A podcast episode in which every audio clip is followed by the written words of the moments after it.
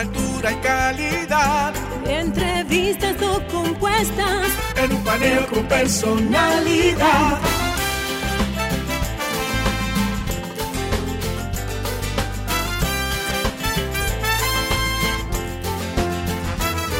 Un paneo con habilidad. Encuentro e interrogatorio. Un paneo con agilidad. Para lo importante y notorio. Un paneo Sin recreo. Un paneo sin abucheo.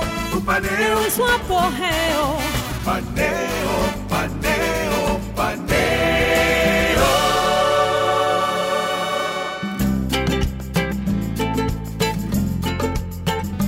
Saludos República Dominicana, soy José Eliseo Almanzar y esto es Paneo Semanal, dando como siempre en primer lugar las gracias a Dios por permitirnos estar aquí con ustedes y a ustedes por concedernos el siempre grato honor de escucharnos en esta Sol 106.5 FM, de vernos en YouTube, en nuestro canal Paneo Semanal y en el canal de RCC Media, Sol 106.5 y de seguir nuestras redes sociales, Paneo Semanal, saludando como cada sábado a mi hermano y compañero Luis José Polanco. Muy buenos días, Eliseo, y muy buenos días a todos nuestros amables teleoyentes que nos dispensan el favor de su audiencia, como todos los sábados, de 10 a 12 meridiano en este su programa Paneo Semanal.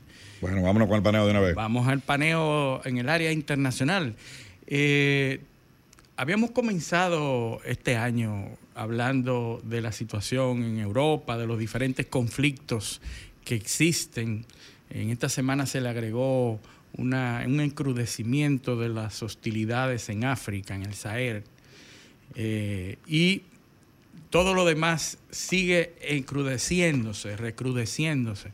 Eh, esta semana me llama mucho la atención una constante que se está verificando en Europa, creo que lo mencioné la semana pasada, pero en Europa se está haciendo cada vez más frecuente los llamados a alerta de la inminente guerra que viene. Y tenemos personas que eh, han estado alertando, personas importantes. Se celebró la semana pasada, hace unos días, eh, la cumbre de ministros de defensa de la OTAN en Bruselas. Y allí se dieron cita los, todos los ministros de defensa de los países que componen la OTAN. Y el discurso de cada uno de ellos fue muy parecido y pareció alineado. ¿verdad? Están alineados. Parece que lo, que lo hicieron en el mismo sitio. Lo hicieron en el mismo sitio porque todos presagian una guerra inminente contra Rusia en los próximos años. Interesante porque eh, Bob Bauer, que es eh, el ministro de Defensa, eh, el ministro de Defensa de, de, Alemania, bueno, Alemania Pictorius, pero Rob Bauer, uno de los ministros de defensa de, de esa reunión que se dio clave, dice que los civiles deben prepararse para la guerra inminente. Los civiles europeos deben prepararse porque la guerra es inminente. Y menciona cuáles son los aspectos que Europa tiene que comenzar a resolver ya mismo. ¿Y cuáles son esos aspectos? Bueno, Producción lo que ellos armas. han visto, producción de armas Sí. a tiempo. Y cantidad de jóvenes a la guerra. Es decir, dos aspectos eso va a estar muy difícil. que estos conflictos le han enseñado que es donde la OTAN tendría problemas y los países miembros de la OTAN tendrían problemas para sostener un conflicto eh, eh, en el tiempo y están alertando a los países de Europa a que ponga eh, atención a la producción de pertrechos militares, a, a- a lo que se necesita, a lo que se, se gasta eh, de manera diaria, mensual, constante. Y sobre todo, están mirando que los jóvenes que integrarían las tropas que se enfrentarían no son suficientes. Fíjate que en Europa la, no tiene eh, ejército, no tiene la cantidad de, militantes que tiene Estados Unidos, por ejemplo, Rusia, por ejemplo. Entonces hay, hay, un, hay, un, hay un llamado de alerta a Europa para que se prepare para ese conflicto. Que recuerda, recuerda, Luis, que el estado de bienestar en Europa y la y el hecho de, tercerizar el tema de la defensa ha hecho que sencillamente no sea una prioridad de los estados eh, fortalecer el, tema de las Fuerzas Armadas. Exactamente. ¿Entiendes? que lo han tenido eh, eh, dormido desde hace muchísimos años, después de la Segunda Guerra Mundial. Exacto, después de la Segunda Guerra Mundial, eso se tercerizó. Se contrató a los Estados Unidos. A los Estados Unidos para que se encargara del mundo. Recordemos lo que dijo Trump en una de las reuniones a la que asistió cuando era presidente, dice, nosotros no vamos a estar peleando por ustedes. Incluso... Nosotros no tenemos la obligación de, de, pelear las guerras de Europa. Incluso fíjate que en los años 60, Francia pierde prácticamente todas sus, sus colonias en, el continente africano. Eh, llega a arreglos para poner gobiernos eh, eh, títeres o, gobierno alineado con sus intereses, y eso se produce por la imposibilidad material de proteger toda esa área, de, cuidarla. Eh, lo que había era que evitar, y ahí la CIA interviene, interviene los Estados Unidos, para frenar a los rusos. Por eso viene, de, recordemos... Bueno, la OTAN surge de esa necesidad. Recordemos el conflicto, el conflicto de Angola, eh, donde los cubanos intervinieron. Y hubo, eh, no, no, pudieron evitarlo totalmente, pero se controló bastante el avance de los rusos en el continente africano. Europa perdió de vista la necesidad de activos militares y de militares activos para defender a Y al mismo tiempo, entonces, se, el estado de bienestar se afianzó en esas sociedades. A un joven europeo es difícil tú decirle que se meta. ponerte un uniforme e ir a pelear. Claro, ¿por qué? Porque también hay un trauma con la guerra. Los abuelos y los bisabuelos de los papás, de, los papás de los jóvenes de ahora pelearon, eh, y muchos murieron en la Segunda Guerra Mundial, en España en la Guerra Civil. O sea, hay una, hay, no, es tan fácil ahora mismo tú decirle a un joven, entra ahí a, arriesgar tu vida. Bueno, y, eso es, esas alertas son productos de lo que han estado viendo en esto, en este conflicto otra, con Rusia. otra cosa, la construcción de un relato nacional cada vez es más difícil en esos países por las divisiones sociales que hay. por ejemplo, en Francia, son eh, muchos grupos. Francia está viviendo exactamente la, inmigración ha cambiado el paisaje cultural francés. Eh, y, el, y español también. O sea, un, eh, cuando tú vas a los programas de inteligencia artificial, por ejemplo, y tú, y, tú le, le, pides dibujar el arquetipo de lo que debe ser un español, ya no es un... Ya no es un caucásico. Ya no es caucásico, ya es una persona que parece que parece más latino y, norafricano. Y lo mismo pasa en Francia. Cuando ustedes ven la, foto de la selección de fútbol de Francia, parece cualquier país de Medio Oriente o, africano. Pero, eh, entiende, entonces, en una sociedad, en sociedades, porque se está dando en todas las sociedades, sociedades donde hay baja tasa de natalidad, donde hay tasa de, de reposición de población, que son de las más bajas del mundo. Estamos hablando de España, eh, eh, Italia, eh, la misma Francia. O sea, tienen tasas de, reposición bajísimas. y corrigen las necesidades poblacionales con migración. Entonces, ¿quiénes son los que se van a meter al ejército? Si no están naciendo, si no están naciendo, y entonces yo lo estoy sustituyendo con migrantes. ¿El ejército qué va a hacer? Bueno, una, una legión extranjera, donde yo venga si usted coge un fusil para defenderme a mí, usted lo nacionalizamos. Eh, ya han detectado ese problema en Europa. Es inminente que los conflictos se amplíen o se, se encrudezcan. Y todos y cada uno de los miembros, ese eh, Bob Bauer es un admiral, un, general, general, un general de, de, la OTAN, y han dicho, ojo, tenemos que poner nuestra visión en la producción de pertrechos militares para, conflictos sostenidos. Dos, tenemos que concientizar a los jóvenes para que se preparen para la guerra. Y entonces han estado hablando todos. El, primer, el, ministro de Defensa de Alemania, que es Pictorius, dijo que es inminente el conflicto dentro de los próximos cinco años, un conflicto sostenido con Rusia. Y está alertando a los países europeos a destinar fondos para prepararse para ese conflicto en los próximos cinco años. Pero ¿qué otra cosa? ¿Qué otra cosa? Porque hay varios temas. Eso tú tienes que cogerlo con pinza, eh, eh, porque recuerda que Olaf Scholz está en sus niveles más bajos. Sí, de popularidad. De popularidad. Entonces hay que construir una amenaza para mantenerse en es el poder. que cada uno de esos ministros de defensa está respondiendo a una misma línea y respondiendo a una necesidad de unificación interna de cada uno de los países. ¿verdad? Hablamos de Pictorios, hablamos de Suecia, que también habló que la, que la guerra es inminente, que se preparen. Suecia no es país de la OTAN todavía, pero está en la lista de espera, eh, solamente esperando el, la no objeción de Turquía y Hungría, pero es inminente. Finlandia ya ha hablado de, unirse a la OTAN y, se espera que, se va a producir también.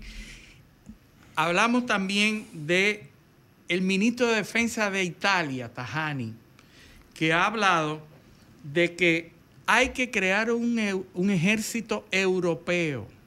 Oye, eso, ejército europeo.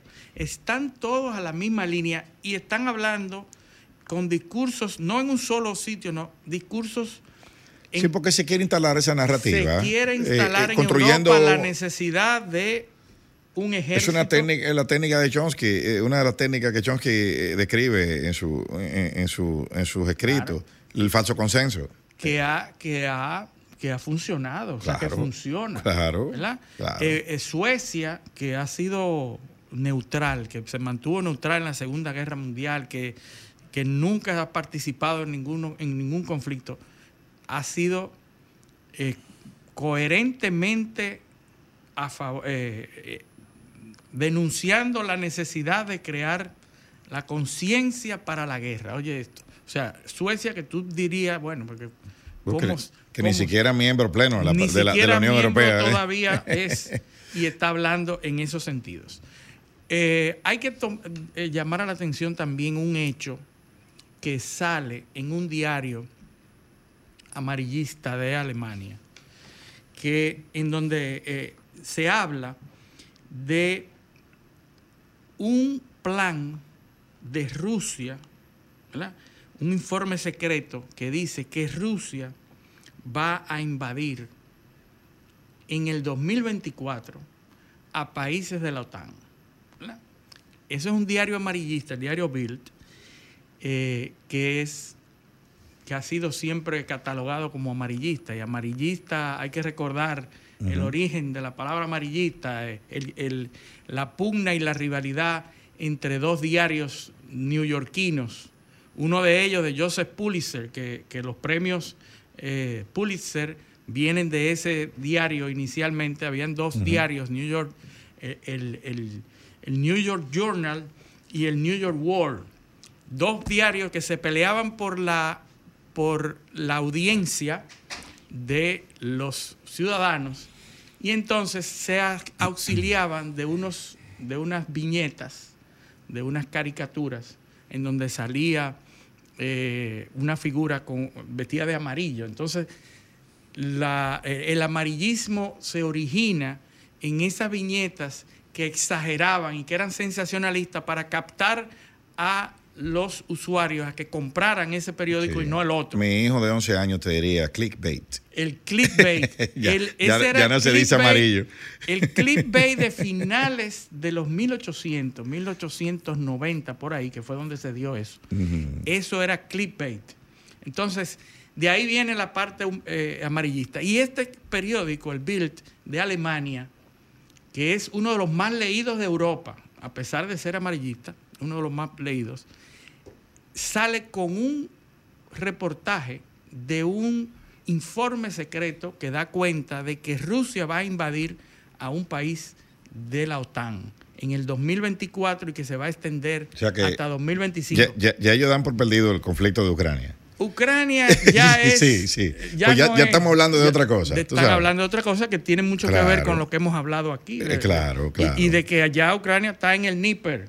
O sea, ya ocupando, ya está eh, en, casi en, con- en total control del río Níper y las eh, cercanías del Níper, que era la frontera natural que siempre ha tenido eh, Rusia en la zona del Donbass, que está en completo control ya eh, Rusia va avanzando y ya eso se da por hecho, pero ya Europa está lanzando una narrativa Claro. para que se concientice No es para justificar seguir conteniendo a los rusos. O sea, completamente. para, para mantener el interés. Eh, Eso, eso, eso, eso es así, ¿eh? Eso no, no, no, no responde a otra lógica. Eso es así. Entonces, eso me llama mucho la atención porque en varios círculos, en varios momentos, Europa ha sido coherente en comenzar a crear la necesidad de un Ahora- ejército europeo para reprimir a Para contener para a- contener a, a una probable eh, incursión de Rusia a un país de la OTAN. Sí, ahora también en la, siguiendo en la Unión Europea, pero ya haciendo un pequeño switch hacia la zona, hacia la zona de conflicto de Gaza. Josep Borrell tronó. Tronó, sí, eh, lo, lo- lo- lo eligieron y lo- lo- le dieron un honoris causa. Un ¿verdad? doctorado honoris causa en la Universidad de Valladolid. Josep Borrell es el, el- El, el- presidente de la Comisión Europea. de Relaciones Exteriores, o sea, el, máximo responsable. Sí, sí, porque es el que representa. En la Unión Europea hay una comisión y, y un comité. Eh. Von der Leyen es presidente de uno y Josep Borrell Josep de Borrell. otro. Ahora, el que le toca la parte de, de de las relaciones, exteriores, a Josep eh, Borrell. eh, Josep Borrell. que Josep un Borrell español- dijo, dijo que Israel fue que Israel es que, el- eh, eh, es que ha financiado jamás. Sí, sí, lo dijo. Lo dijo, Y ha, y ha caído como un balde de agua fría porque eso se sabe y lo hemos dicho aquí. claro. eso- Pero a nivel formal de un país aliado, nunca. no, de, no, no de un país, no. De un, De un- conjunto, de un de, conjunto países. de países, la Unión o sea, Europea. eh, eh, yo sé, jamás, Israel financió a Hamas. Bueno, ya eso es, eso es un hecho que Sí, nadie, que pocos eh, discutirán. Sí. Entonces, y dice, dice Josep Borrell que él apoya la solución de dos estados, Sí. la creación del Estado palestino. es así. Estados Unidos está presionando a Israel para que esa sea una, una, una de las soluciones. Ahora, aceptar eso para Israel es perder la guerra. Sí, sí. O sea, eso, eso es. Por eso, por eso yo dije el sábado pasado aquí que muchos decían que Gaza iba a ser Vietnam de Israel. Sí, pues puede ser. ¿Tú ves? Porque, porque y, y lo, lo equiparan, y, y tú decías, no, pero que están, eh, eh, Vietnam estaba lejísimo y esto está en el patio. Bueno, sí, es verdad. Yo lo digo en términos de resultado de la guerra. ¿Qué pasó en Vietnam? Estados Unidos, en la guerra de Vietnam murieron dos millones y medio de personas de, de- de la península de Indochina, que Vietnam, Laos y Camboya. Y 58 mil norteamericanos. Desde el punto de vista de, de muerte, obviamente los Estados Unidos ganaron.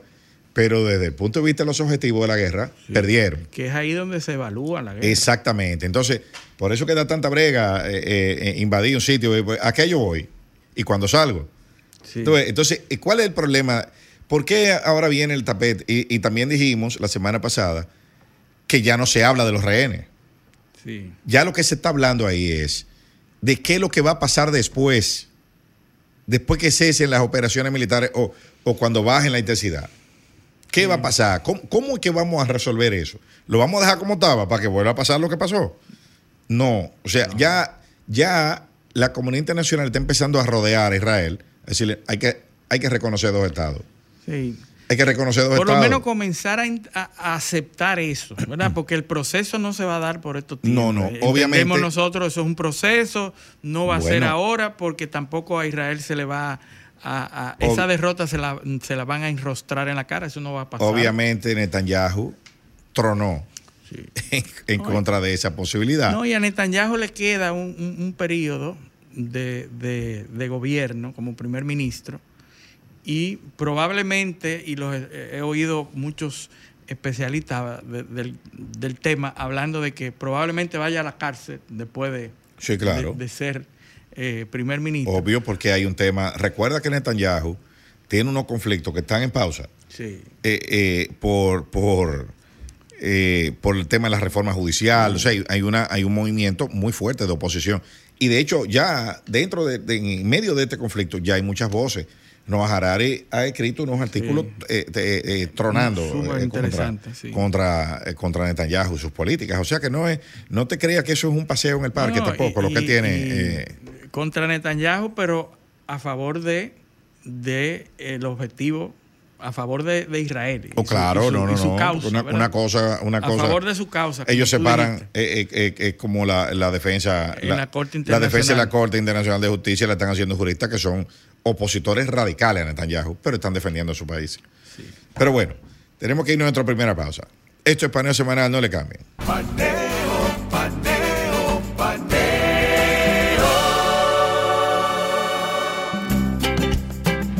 Seguimos en Paneo Semanal por esta Sol 106.5 FM. En YouTube, en nuestro canal Paneo Semanal y en el canal de Sol 106.5. Y en nuestras redes sociales, Paneo Semanal. Entonces, Luis, Ah, Tenemos ¿A dos temas que no se pueden ¿A quedar en este vamos? bloque. Hay pues muchísimos temas que no ya se pueden nuestro quedar. invitado está aquí en cabina. de lo que tengo que hacer una lista de los temas que se pueden quedar. Sí, sí. eh, eh, hay dos que no. Por ejemplo, que no. eh, eh, la, la reunión de Davos que se acabó ayer. Sí. eh, el, Se acabó el lo que foro se Davos. económico Se acabó lo que se Davos. eh, eh, mundial, el Sí. foro económico mundial que se realiza en Davos.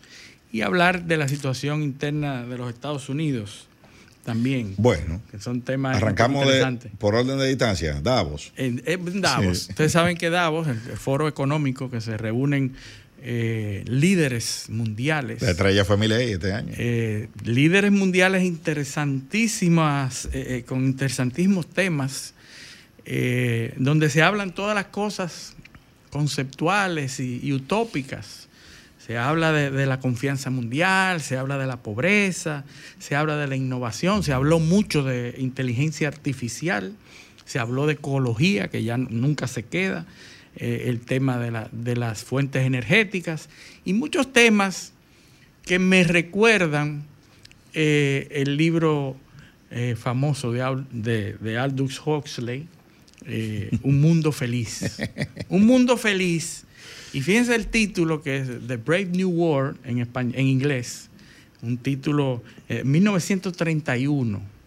Eh, ese libro es- presenta una sociedad eh, distópica en donde se mantienen eh, una sociedad completamente organizada, hay eugenesia, que es la- el diseño de los seres humanos para que no tengan defectos. Se define en ese libro eh, unas castas, una especie de castas en donde se diseña genéticamente eh, la población alfa, la población beta, la población teta, el delta, epsilon. Y en ese mismo sentido se le va poniendo, en cada una de las castas se le va poniendo menos inteligencia. Fíjate cómo hay siete, cinco niveles en una sociedad perfecta y feliz. Se diseñan los humanos para que tengan unos muy inteligentes que van a ser los líderes, Claro. otros menos inteligentes y así hacia abajo hasta los que son obreros, eh, lo que son lo- lo- los empleados de los empleados. Y van diseñando So, en, en en de- en- Marco Gladwell en The Tipping en Point, tipping point. lo eh, eh, clasifica a la gente también. La gente también. Eso es un- una, una, una, disto- una sociedad distópica, ¿no? Y donde eh, lo importante es que todas esas personas están expuestas a la misma información, a la misma información, y que no hay lugar para ninguna eh, ningún disentimiento, ninguna Disenso. disenso, ¿verdad? No hay, eh, todo está organizado y la información la tiene toda, hay un control total de los poderes Sí. de la, de la Una- información. Una Y versión previa de Matrix. Exacto, y, y de y 1984. de 80 1984. Eh, eh, y fíjense que ese libro en 1931 ya hablaba de Bueno, las capacidades. Cuando en la misma época contemporánea de 1984. Exacto. Los años 30. Fíjense que ya se hablaba, y muchas de las cosas que estamos viendo ahora las vimos en los en principios del siglo Sí, XX. sí. Y se están repitiendo con una, eh, co- con una semejanza, Similitud. una similitud pasmosa, ¿verdad? los mismos temas. Ya en ese libro de Un Mundo Feliz se hablaba de la capacidad de los fármacos para controlar a la población. ¿Eh? Que uno de los ejes principales del libro, de, cómo tú lo, lo manejas. Eh, y, y eso es histórico, señores. la- el opio en China. Completamente. Funcionó La- y hizo una y, y funcionó en la sociedad la para un independencia de Estados. Unidos, ¿cómo fue? El Tea Party. Sí, se votó sí. el té. El té. Y la primera revuelta de la nueva colonia, el Whisky Revolt, lo que cocinaban whisky. Bueno. Porque había, había que anestesiar a la gente ¿Por qué, de, de alguna forma. ¿Por qué estamos hablando de, de un mundo feliz a propósito de Davos? Porque fíjense que estamos viendo los mismos temas para la misma gente, tratando de enunciar una misma narrativa y una misma sociedad para todo el mundo. El mundo completamente diversificado en culturas y en personas y en costumbres, en razas. Y el foro económico siempre trata de unificar, de trazar una sola línea para todo el mundo, lo cual muchos piensan, y, y yo incluido, es imposible de que tú trates de reunir a los más grandes líderes del mundo para que traten de solucionar todos los aspectos del mundo con una sola línea y un solo cosa- pensamiento y una sola idea. Por eso, lo que, lo que hay que plantearse es cuánto consenso es necesario para construir consenso. Sí. O sea, cuánta gente tiene que estar de acuerdo y qué tanto tenemos que estar de acuerdo para llamarlo consenso a lo que se, para llamar consenso a lo que se logre. ¿Y quiénes son los que tienen que estar de acuerdo también? Bueno, y ahí ¿Entiendes? se trata de ubicar a los líderes más grandes de los países más grandes, a los líderes económicos, a las empresas más grandes del mundo, tratando de diseñar y, y- y- y conversar sobre una sola línea Claro. de pensamiento. Difícil. Sería muy difícil lograrlo, pero de todas maneras lo Es una intentan. especie de torre de Babel. Y fíjense cómo en los videos que han salido a la luz se habla, se- ahí vimos una, una especie de chamán que, presentaron, eh, eh, que hacía unos sonidos guturales, que incluso escupía a, a los miembros de un panel. Y vimos ideas y eh, propuestas tratando de encasillar a todos, a, toda la población mundial en una sola línea de pensamiento. Eso es distópico. Eso Claro. no, no hay manera de hacerlo y si se hace sería fatal para los destinos Pues- del mundo. Pues bueno. Bueno, Pero- ahí también eh, participó Milei. Sí, claro, que fue la Eh, sensación. la sensación. Y ustedes dirán, pero Milei, ¿qué tiene que ver? Bueno, Milei, presidente de uno de los países Gustavo que se atendió. Gustavo Petro también Gustavo Petro también fue. participó.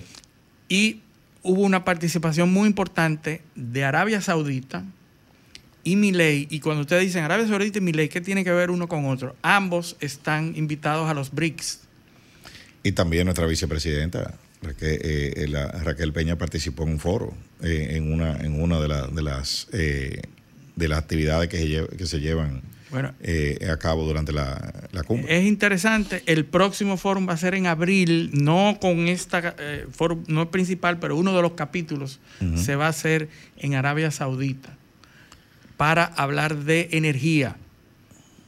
Imagínense ustedes Eh, hay los otra, hay otra, Estados Unidos. Estados Unidos, Estados Unidos tuvo este martes, ya empezaron las primarias, la lo- convención en Iowa. el caucus de Iowa, que no es una primaria, sino que es una especie de, asa- de, de conjunto de asambleas que se celebran en las diferentes demarcaciones electorales. Para ver las posibilidades de los candidatos republicanos. Exactamente, de entre- eh, para discutir eh, eh, cuál es la mejor opción entre los republicanos y se hace una votación ahí y se elige. Trump ganó de forma arrolladora. hay que decir que es el, uno de los más importantes cónclaves del Partido Republicano, porque es el primero que se hace. un bastión. Es el primero que se hace. Y como es el primero Claro. que se Tiene una hace, simbología. eh, tiene un efecto multiplicador en los demás que vienen. Claro. Porque ahí viene, la- ahí se ve por dónde que va la, Bueno, la línea. Logró, republicana. Trump logró eh, a pesar de que Iowa probablemente no es un tema. No es representativo. No, es un estado electoralmente que decide nada, de, por- primero por su inclinación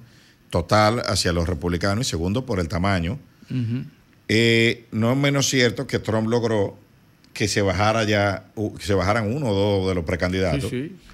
Que y que lo es normal, que es así, todo, todos los, los- Sí, cada, pero- cuatro, cada cuatro años pasa lo mismo porque es un termómetro Claro, el valor de de, las eh, posibilidades de los candidatos republicanos. es la simbología. Sí. Trump ganó los 99 condados de forma convincente. Sí, bueno, y, y- y obtuvo un 50 y pico por ciento sobre el candidato que más se le acercó de Santis con un 20. Sí, sí. Bueno, en New Hampshire va, eh, es el martes, es el segundo estado donde va, donde se van a celebrar las primarias.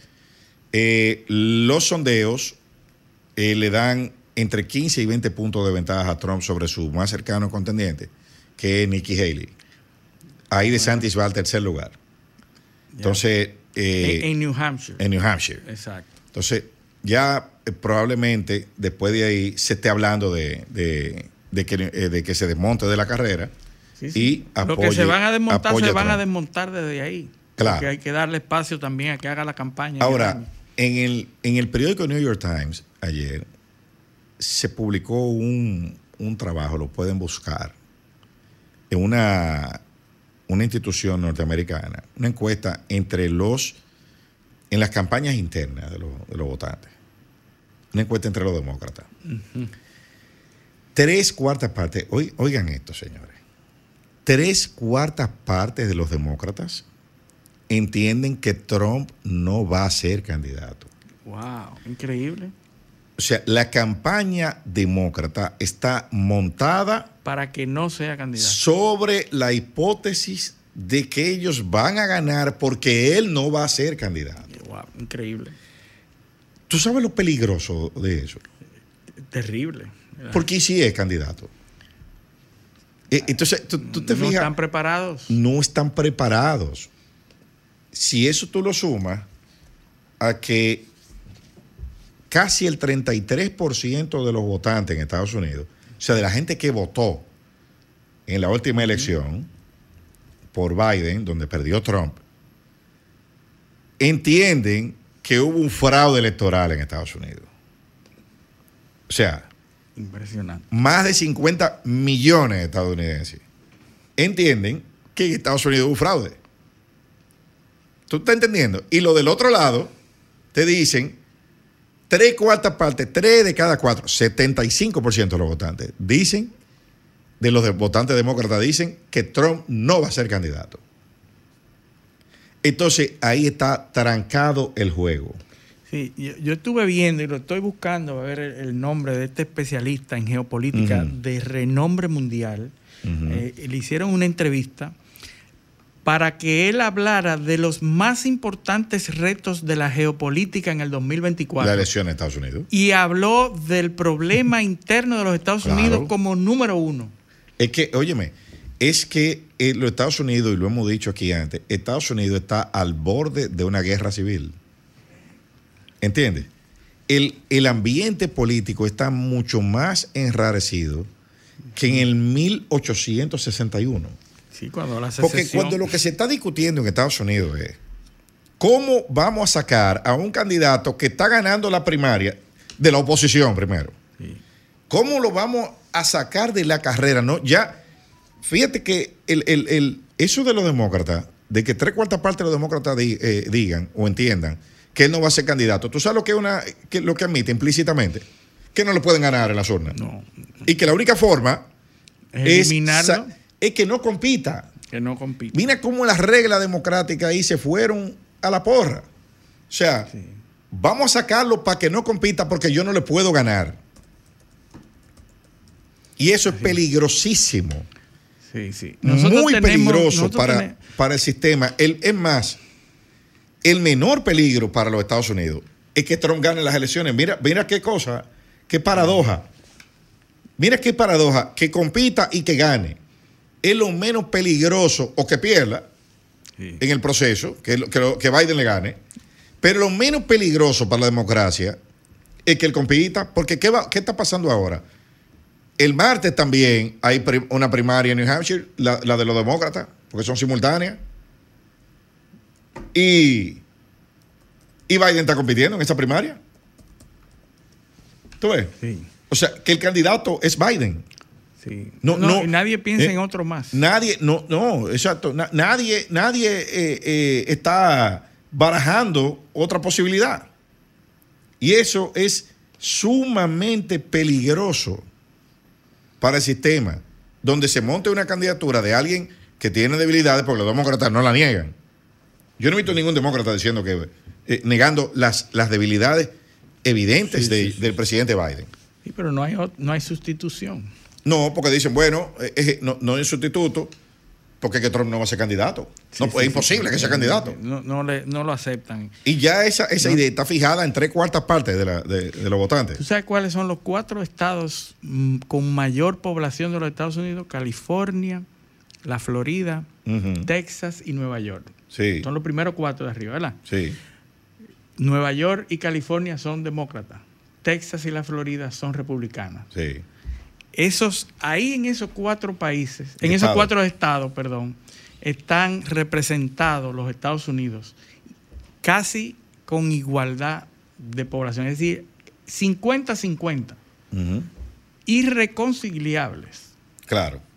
Así que Bueno, eso, eso, ver eso va a estar de panto y brinco. Ahora, vámonos al, al plano, plano local. al plano local. Mira, esta semana el debate ha sido la ley 124, que crea el Sistema Nacional de Inteligencia. Y, la obviamente, dirección... no, el, eh, ah, el sistema, el sistema sí, la el dirección, sistema el, el órgano la- rector. El órgano rector, sí. Y hay que situarse en el contexto de las cosas para ver. Lo primero es que es necesaria una ley que regule el Sistema Nacional de Inteligencia. En eso estamos claros. De hecho, y los desafíos que, que hay hoy en la República Dominicana no son los mismos que habían cuando se eh, eh, cuando adoptamos la legislación que, que se acaba de derogar. Se está derogando la ley 857 del año 1978. Cuando 22 de julio, 22 de- del 22 de julio de 78. El presidente Balaguer, eh, eh, eh, 26 días le quedaban en el poder eh, cuando, cuando se Pero ya había promulgó ganado esa ley. Guzmán. Sí, sí, había ganado el presidente Guzmán. Ya estaban en la transición, le quedaban menos, menos de 30 días en el poder. Y promulga esta ley. Esa ley crea el Departamento Nacional de Investigaciones, que es el DNI, y lo adscribe a las Fuerzas Armadas. Pues, y así nos manejamos nosotros. Una ley es una ley con ocho artículos apenas. Wow. Una cosa de una Fue página. rápida, fue Sí. rápida. Pero era para crear eh, el- el- la institución. Y así nos manejamos nosotros desde el 78 hasta ahora. Por eso digo, es necesario, porque son otros desafíos. Aquí no hay eh, tema de, de inteligencia política que hacer, no es una amenaza. Ahora hay otros, hay otros desafíos, el crimen transnacional, el tema de la frontera, el tema de, de una diáspora de un millón y pico de gente que tenemos nosotros solamente en los Estados Unidos, más otro tanto en Europa, etcétera. Eh, hay otras amenazas, el ci- el- el ciber- la ciberdelincuencia Ah, sí. eh, eh, y, y muchísimas otras cosas. Ahora bien, nosotros tenemos que, hay una constitución que respetar, Sí. que aparentemente hay gente que no, No que- acaba de asimilar. que no acaba de asimilar que estamos en una democracia. Entonces tú creas, mira, mira, mira cómo nosotros hemos involucionado democráticamente. Esta, esta, esta el DNI estaba escrito a la Fuerza Armada. ¿Tú sabes a quién lo escribe? La ley 124. Aquí. Al presidente de la República, no a la presidencia. Al presidente, de, manera la República. personal, De manera personal. No, no, al despacho del presidente. Despacho. El despacho del presidente tiene dos tenía dos dependencias, ahora tiene tres. La depen- ¿Cuál eran las dos dependencias? La consultoría jurídica del Poder Que Ejecutivo tiene sentido despacha porque con el presidente. consultivo. Claro, le consulta todo. Sí. El secretario administrativo, que es quien, quien canaliza todo lo que sale del despacho del presidente, y ahora tiene la Dirección Nacional de Investigación, de Inteligencia. Wow. ¿Entiende? El presidente tiene un abogado, un secretario y un jefe de inteligencia que lo maneja él. ¿Y cuáles son las funciones de, ese, de Oh, esa dirección? yo te voy a decir, no tenemos tiempo para leerlo todo, pero yo te voy a decir los aspectos más espeluznantes que hay en esa ley. Porque una cuestión, una cuestión que esta sociedad tiene que, que pronunciarse. De hecho, ya, ya aquí se ha pronunciado todo el mundo. Eh, la Sociedad Dominicana de Diario, la Sociedad de, de Empresas de Telecomunicación, porque es que esto tiene una cuestión draconiana que, no, que nos retrotrae a, a, a épocas que estaban superadas en la República Dominicana. Eh, Yo voy a leer el artículo 9 de la ley, el numeral 13, para que ustedes vean, para que ustedes vean la malicia con lo que esto está redactado. Para que nuestros oyentes escuchen. Numeral 13, vamos a leer primero el 9, el- la cabeza del 9. Atribuciones, es que esa fue tu pregunta. Son atribuciones de la Dirección Nacional de Inteligencia, DNI, y me, voy al numeral 13 de ese artículo, para que se, para que se vea. Oye, oigan esta perla, señores. Cooperar con el Ministerio Público en caso que éste lo requiera y siempre que la Dirección Nacional de Inteligencia lo considere necesario. O sea, tú estás oyendo esa vaina. El, el Ministerio Público le pide una cooperación y es si ellos quieren. La cooperación No. está implícita de todos los organismos del no, no, no, Estado. no, no, no, no, no, no. No Es si tiene ellos que- aquí lo que está agregando es si ellos quieren. Si ellos quieren. Pero todos Sí, los organismos claro, del Estado pues está subordinado. deben cooperar. Pero excepto este. Excepto ese. Excepto porque este. lo condiciona a que así ellos quieren. Pero oye, ¿cuál es la cooperación? Con apoyo tecnológico y técnico, solamente en eso, ¿eh? En asuntos de crimen organizado y corrupción administrativa. O sea que hay una investigación por corrupción, el Ministerio Público le pide a otro órgano del Estado, ayúdame con la investigación de inteligencia. No, no, yo no voy a investigar. Pues es el presidente que lo maneja. Se va a investigar mismo. Ok. O sea, tú estás oyendo eh, la- la- el nivel de, de- de- manejo que hay ahí. El Ministerio Público, porque todo el mundo sabe qué significa esa cooperación. Lo que pasa es que no se dice. Ajá. ¿verdad? Todo el mundo Claro. sabe en términos de, privacidad de la información Sí. que eh, todo el mundo lo sabe. Ahora, ¿cómo se hace ahora? Es decir, ahora mismo, sin esa ley, el Ministerio Público Le pide al DNI, el DNI tiene que dársela la información. ¿Verdad que sí? Sí. Entonces, ahora ese artículo le está diciendo si quiere. Si quiere. Así que el Ministerio No. Público supeditaría ese acceso a esa información a un- una decisión de la cabeza. Oye lo que dice el artículo Ministerio. 11 de la ley. Entrega de información. Todas las dependencias del Estado, instituciones privadas o personas físicas, sin perjuicio de las formalidades para la- de las formalidades legales para la protección y garantía del derecho a la intimidad y el honor personal, estarán obligadas a entregar a la Dirección Nacional de Inteligencia todas las informaciones que ésta requiera sobre las cuales se tengan datos o conocimientos, relativas a las atribuciones señaladas en el artículo 9 de la ley, que leímos antes, para el cumplimiento de la función de inteligencia y contrainteligencia a los fines de salvaguardar la seguridad nacional. O sea que tú, yo, yo como abogado, un oficial del DNI puede a mí obligarme a entregar informaciones confidenciales a mi cliente. El secreto profesional se fue a la porra aquí, o a un médico, eh, sobre su paciente. o sea, tú estás oyendo. Pero hay una parte que dice sin desmedro de sí, las claro. formalidades. No, ¿cuáles Bueno, son las formalidades? digo, dice el artículo Sí, ahí sí, pero que ¿cuáles se son? deben cumplir, ¿no? Sí, una formalidad. Yo te mando una comunicación. Esa es la formalidad. ¿Entiendes? Entonces, entonces eh, eh, oye, oye, oye esto. Oye esto. Eh, ¿Y los periodistas? La protección a la fuente de, de información, que es constitucional. Eso se fue a la porra también. Eso fue a la porra. ¿Tú, tú- La- estás entendiendo? La información de la fuente. Sí, Si claro, se y- la piden. oh, si pero se la piden. y- pero es que esta ley no tiene un glosario de, de de términos. términos, sí. no dice qué es lo que es información confidencial, qué es información de interés y hasta dónde puede llegar. Es que no hay nada definido.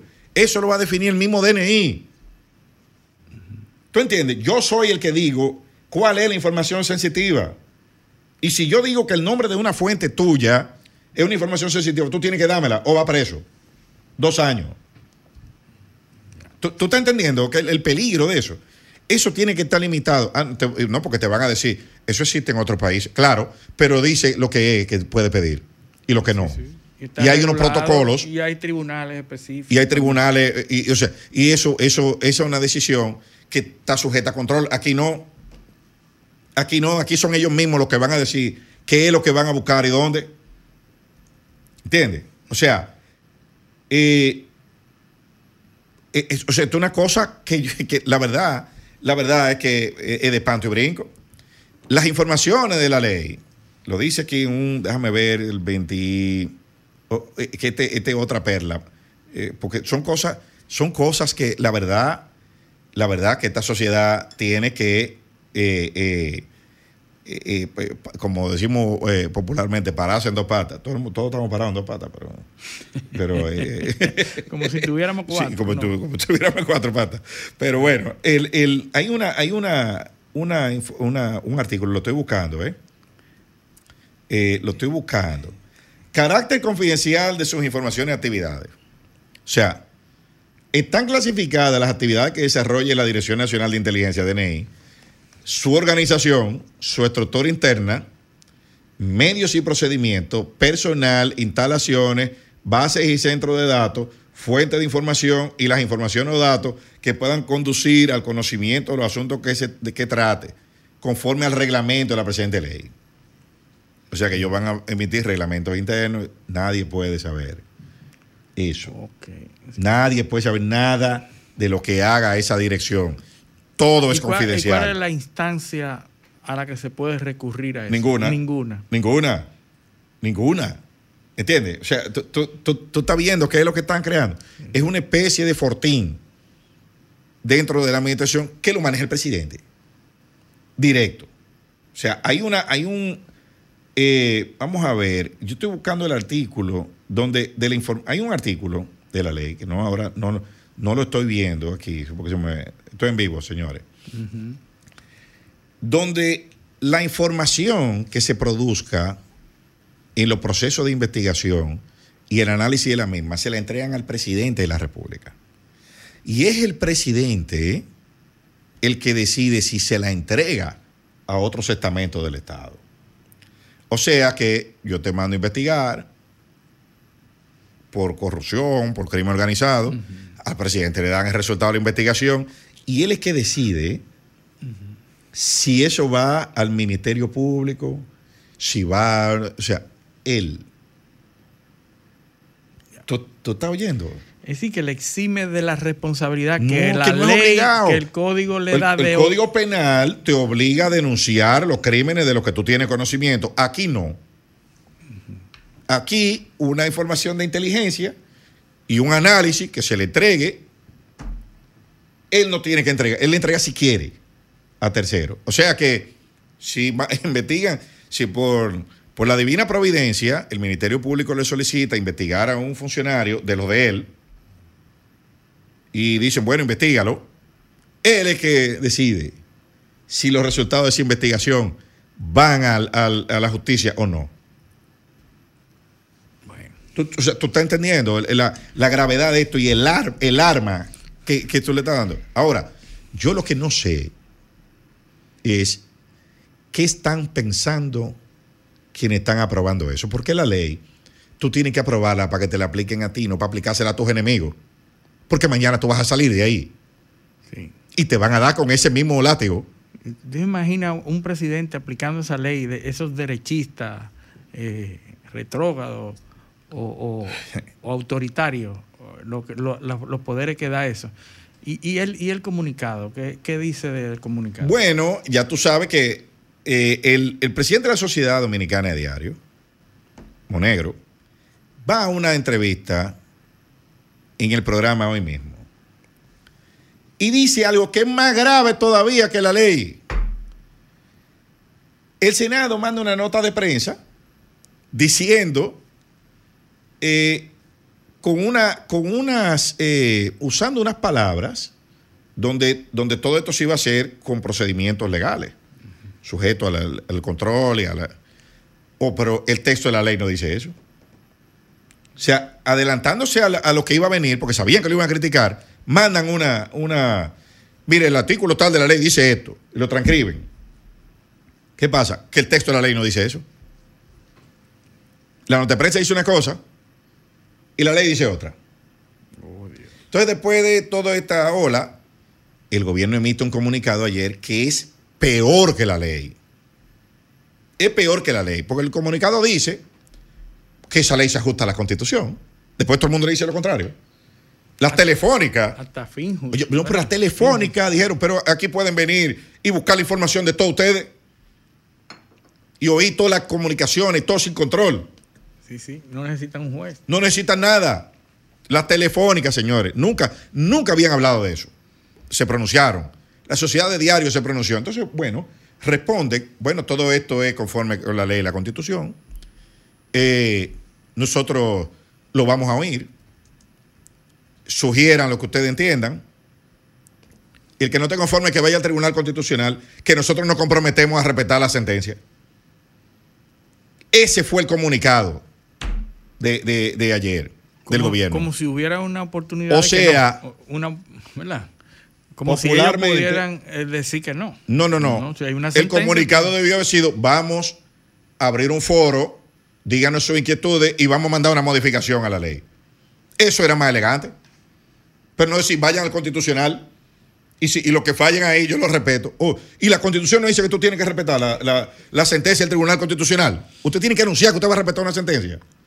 O dos sentencias, o diez sentencias. Que vengan. Es una falta de respeto al, al- público. ¿Cómo tú dices eso? Yo voy a respetar lo que salga del Tribunal Constitucional. Es que tú estás obligado a respetarlo. No tiene que decirlo. Usted tiene que decirlo. Eso es como que yo diga ahora, me voy a parar en rojo en el semáforo. Yo anuncio aquí que si el semáforo es de rojo, yo me voy a parar. ¿Cómo tú sabes que tiene que pararse? ¿Y cómo te dicen un comunicado de esa naturaleza que usted va a respetar una sentencia del Tribunal Constitucional? Ah, pues, es loco que no estamos oliendo en este país. Bueno, vámonos a la pausa. Esto es paneo semanal, no le cambien.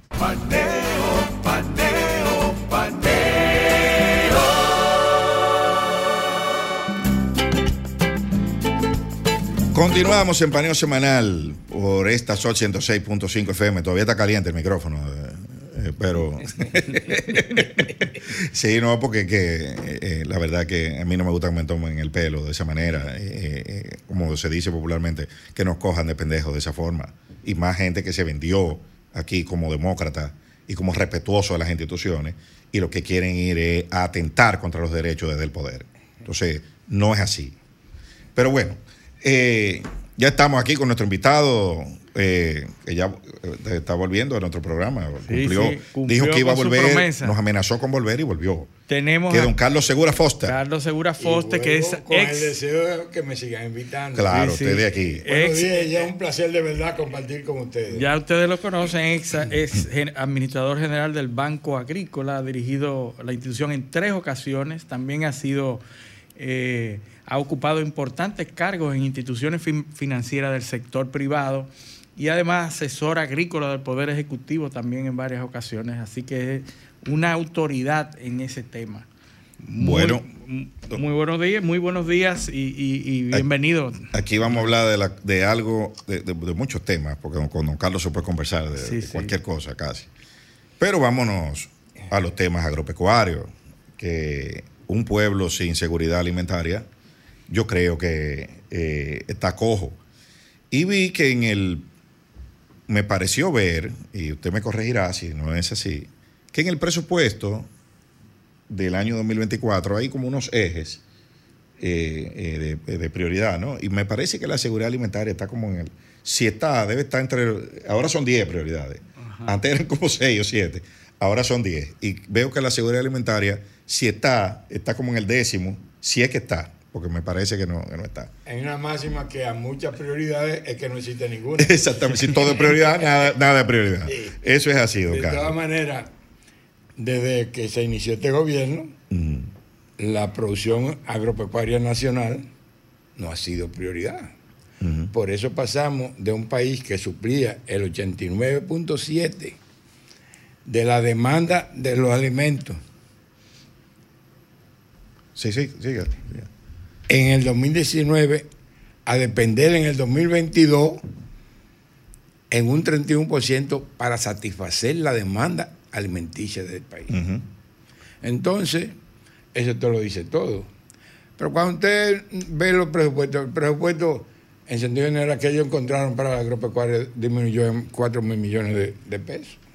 Y Entonces, a- para ellos no les interesa nada. Mire, esta gente han llevado al país a producir menos, a importar mucho más y a los consumidores a pagar los precios más caros de los alimentos que consumen de toda su historia, al extremo de que la yuca, la batata y, y- y la papa, que nosotros desde nuestros niñez sabemos que se utilizaba, por ejemplo, la batata se usaba para echarle a los puercos de, de lo común y barata que era. sí. Bueno, cojan un cuadro, yo se lo voy a compartir, obviamente no lo voy a presentar aquí, pero habré de compartírselo por el, el aspecto Sí, sí. identificación A que subirlo en las redes. En donde, óyeme, los aumentos de todos los alimentos han llegado prácticamente al doble de lo, de lo que se produce aquí. Entonces se produce menos.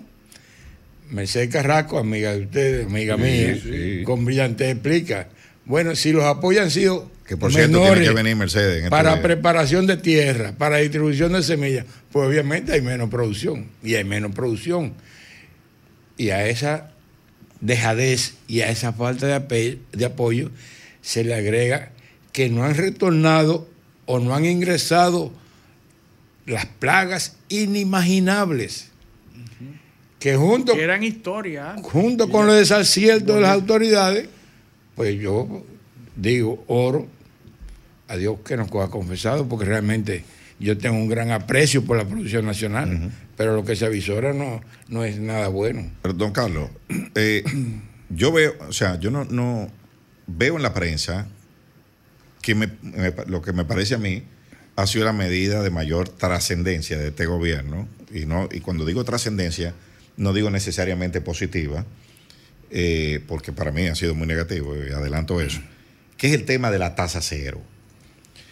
La tasa cero eh, se debatió en su inicio y se dijo que era para eh, con fines de control inflacionario, eh, para aumentar la oferta y toda la retórica que vino detrás de la aprobación de esa medida.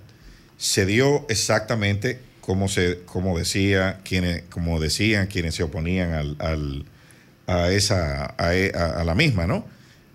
Decían que iba a afectar directamente la producción nacional, que no iba a controlar la inflación y que lo que iba era aumentar las importaciones. Y ahí ¿Qué ha pasado? Ahí están los resultados. Lo primero es que la ley no era necesaria. La ley la hacen después que el ministro de Agricultura, por una decisión administrativa, en un oficio hecho público, instruyó para que aquí los pollos se importaran libres de arancel. Sí, había una comunicación al director de aduana. Entonces, desde el 21 se estaba aplicando el arancel. Obviamente eso abre el apetito a los comerciantes y entonces hacen una lista de 67 alimentos, entre los cuales hay algunos que no son de producción nacional, para que se incluyan en, en- en el cobro de arancel cero. ¿Cuáles eran los principales, don? Bueno, Los alimentos principales. El pollo, lo- ya sabemos. Exacto, la- las carnes, Las la carnes. leche, los cereales. Entonces, la- lo importante es que se, se hizo un listado de 67 alimentos. Y de los 67, 66 aumentaron de precio. Uno solo, que fue el ajo, redujo en poca proporción su precio. Entonces, ¿cuál es la situación si los resultados de esa ley, que fue por seis meses, fueron negativos para la producción nacional, para el fisco y para los consumidores? ¿Cuál es la razón de presentarle entonces un proyecto de ley que lo que abría era la puerta a un libre comercio con el mundo entero? Porque en caso de necesidad yo voy a importar con arancel cero todo lo que necesite en nuestro país. Pero teniendo en cuenta que voy más allá de la frontera de los acuerdos que tengo de libre comercio. comercio. Entonces era un libre comercio con todo el mundo. Eso, por suerte, se paró. Como digo, pararse ahora, esta ley que ustedes comentaban ahorita, pero ese, se- por suerte, se paró. Entonces, ¿qué tenemos hoy en día? Después de esos ensayos y esa falta de apoyo, aquí, por ejemplo, por el descuido sanitario, se eliminó la producción porcina. Apenas nos queda entre un 25 y un 30% de la producción que había en el 2020, el año de la pandemia. Y todo el mundo sabe que eso es como consecuencia de descuido. Aquí ahora mismo, después de haberse erradicado en el 17, la, la peste porcina se, se había erradicado en nuestro país 40 años antes. Ahora nos llega de nuevo la mosca del Mediterráneo. Exacto. Que es una amenaza para más de 200 cultivos, pero fundamentalmente para las frutas y las plantaciones, que se había erradicado, había llegado en el 15 y se erradicó en el 17. Producto del descuido, me imagino. Porque Claro, porque ahí están los hechos. Aquí los puertos, aeropuertos y fronteras están desguarnecidos. Pero cuando no están desguarnecidos, están a expensas de un deseo, óyeme, que no se puede narrar de la importación. Un solo ejemplo, porque dicen que para, para la razón no me queda un ejemplo. Aquí llegó un pulgón de piña desde Costa Rica y la responsable de la sanidad sanitaria se opuso a que ese furgón saliera, porque en Costa Rica hay enfermedades que no existen aquí. Pero el furgón entró por una llamada telefónica, por encima de la recomendación de la profesional que estaba ahí en ese puerto. Sí. Y- ¿Qué pasó con la piña? Óyeme, ¿qué ha pasado con la piña? Con relación al 2019, aquí han desaparecido el 47% del productor de piña. increíble. Por la importación. Eh, digo, unido a los otros factores. No, no, no, no, no, a la falta de apoyo. Claro, sí, sí. Porque Import- tú sales hoy, tú salías hace dos años todavía, porque estaba la producción que ellos encontraron, y tú encontrabas piña de una calidad excelente y de un tamaño excelente y a bajo precio. Pero tú sales hoy a comprar una piña y es un puñeto primero. Amargo, agrio. Y a un precio que nadie lo puede pagar. Sí. Entonces, aquí se ha creado un verdadero desastre que ha llevado a producir menos, a comer menos y a exportar menos. Yo- Esa es la situación que está viviendo nuestro país. Y además de las plagas que he citado, está el caracol que está afectando. Al pues, caracol africano. Eso, sí, eh, qué bueno que usted lo menciona porque nadie lo, nadie habla de eso. Sí, de- del, del caracol africano. porque Eh, ellos, ellos hablaron de, de la mosca del Mediterráneo porque Sí. nosotros lo obligamos. Ellos lo sabían desde diciembre. Sí. Y si nosotros el día 8, mediante un tweet autorizado por la dirección del PLD a un profesional bien calificado, Winton Marte, no lo hubiese dado a conocer y el partido se hiciera eco y reclamara la explicación, ellos no hacen la declaración que hicieron al otro día a las 4 de la tarde. ¿Y Eh, qué dice? explíquenos, explíquenos eso, lo que no sabemos, lo del caracol. Eh, eh, eh, ¿En qué consiste Bueno, ese peligro? Ahí está el peligro de todo lo que tiene que ver con producción en agua. El caracol convive con el agua, pero hay, hay algunos cultivos que pueden ser afectados porque tienen que ser a través de, de procesos de inundación. Es un caracol gigante africano Eh, que no tiene, no tiene al, al ser una especie invasora, no tiene depredadores y entonces se eh, ataca, se alimenta de los cultivos y se reproduce a una velocidad eh, eh, enorme. Entonces hay cultivos, como dice don Carlos, que son por inundación, como el arroz. Eh, Eh, y ahí es un, un, criadero un criadero que eh, eh, son miles de, de- de caracoles. y- son y- un caracol gigante. y otra situación que ellos han tratado de minimizar, como minimizaron la aparición de la peste porcina africana, está en el TRIS que ha aparecido en San Juan de la Maguana, Sí, el- el- el que es una versión diferente al TRIS que existe en la provincia de San José de Ocoa, y precisamente en Rancho Arriba. Un, un tipo de insecto Eh, pero diferente. Ataca Sí, la habichuela. es un La insecto que a- ataca los vegetales y las leguminosas. Entonces, en ese cuadro, si antes, sin esas plagas, nosotros teníamos serias dificultades por la falta de apoyo y por los desaciertos de privilegiar las importaciones en perjuicio de la producción nacional, pues lógicamente ahora nosotros vamos a vivir yo- mucho más dificultades. Como ¿Sabes lo que sucedido con, con- con el cerdo? Le, le dije. Sí, Pero déjame decirlo en cifras. claro. Nosotros pasamos a importar cinco veces la- el promedio de lo que importábamos de carne de cerdo hasta el año 2020.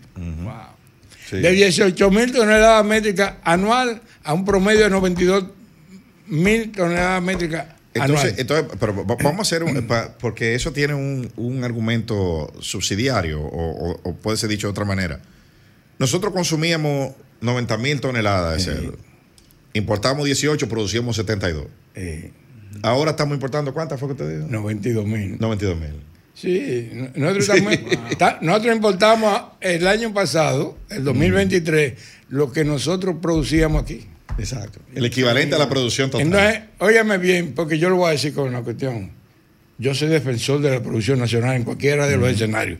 Pero si este país hubiese tenido la satisfacción de que esas importaciones bajaron los precios, pero no.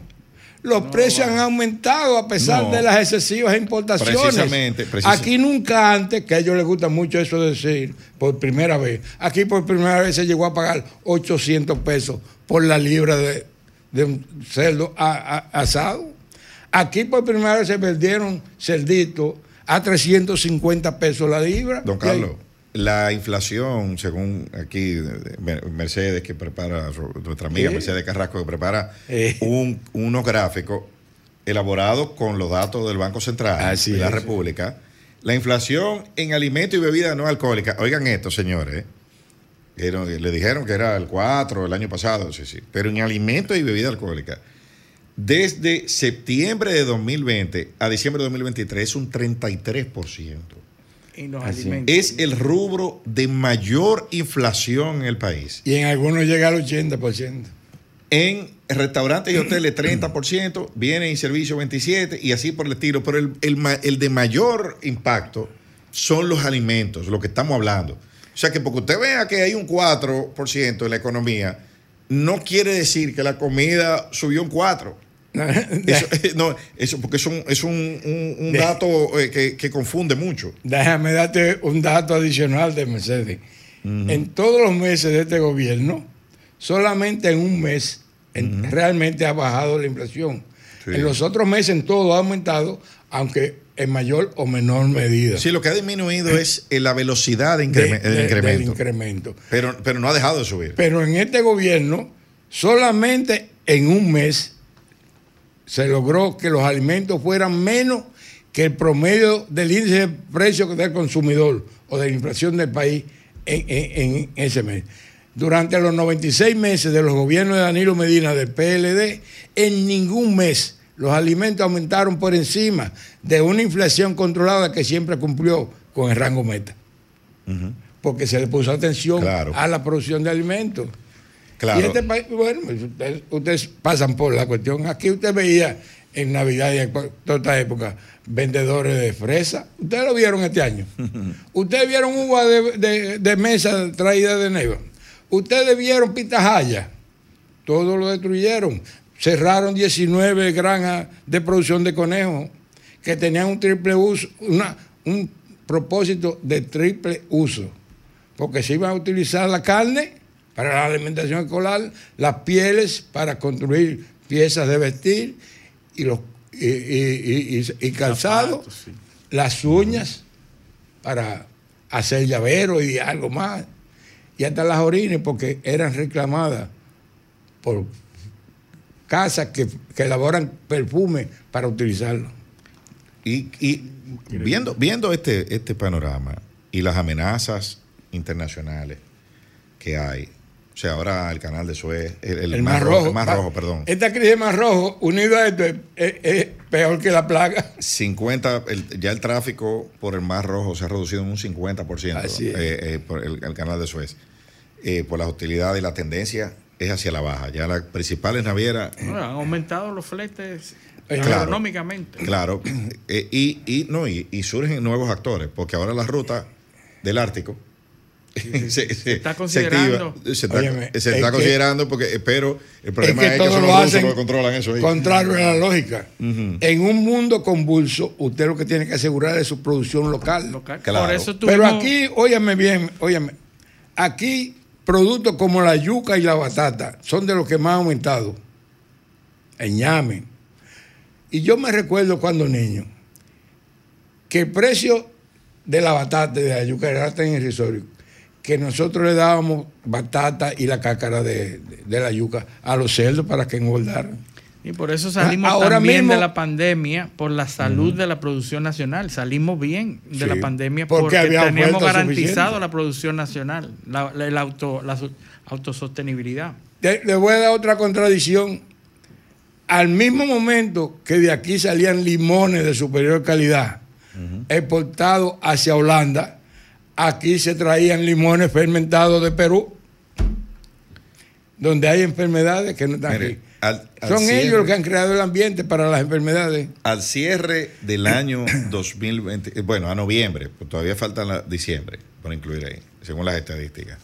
Las importaciones en el sector, la, impor- la importación sector agrícola son 4.647 millones de dólares.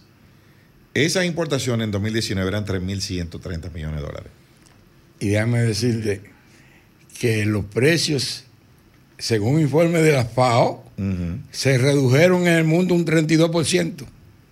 Sí, que el argumento sí, de que eran sí. cuestiones externas no Tú funciona. hoy hablaste ahorita del aumento aquí 33. Mientras el mundo baja 32, nosotros aumentamos 33. 33 Pero- acumuladas de- desde el de septiembre de 2020 hasta... Pero déjame darte un dato. Nosotros siempre éramos de los países con menos inflación del área Sí, claro. y del mundo. Y mayor crecimiento. Y ahora estamos compitiendo con. A nosotros solamente no, no, no, no, no, supera la inflación de Argentina y Venezuela, que son- no son comparables. Pero nosotros éramos además lo de mayor crecimiento, incluyendo la producción agropecuaria. Y nosotros en todo hemos pasado de ser la vanguardia a la retaguardia de los indicadores que tienen que ver con la eficiencia de la producción y, y consumo de la población. ¿Y Esa qué- es la realidad que estamos viviendo nosotros. ¿Y qué, qué estamos haciendo como país? O sea, yo veo que el gobierno, como dije ahorita, lo- se ha limitado a mandar una ley de tasa cero.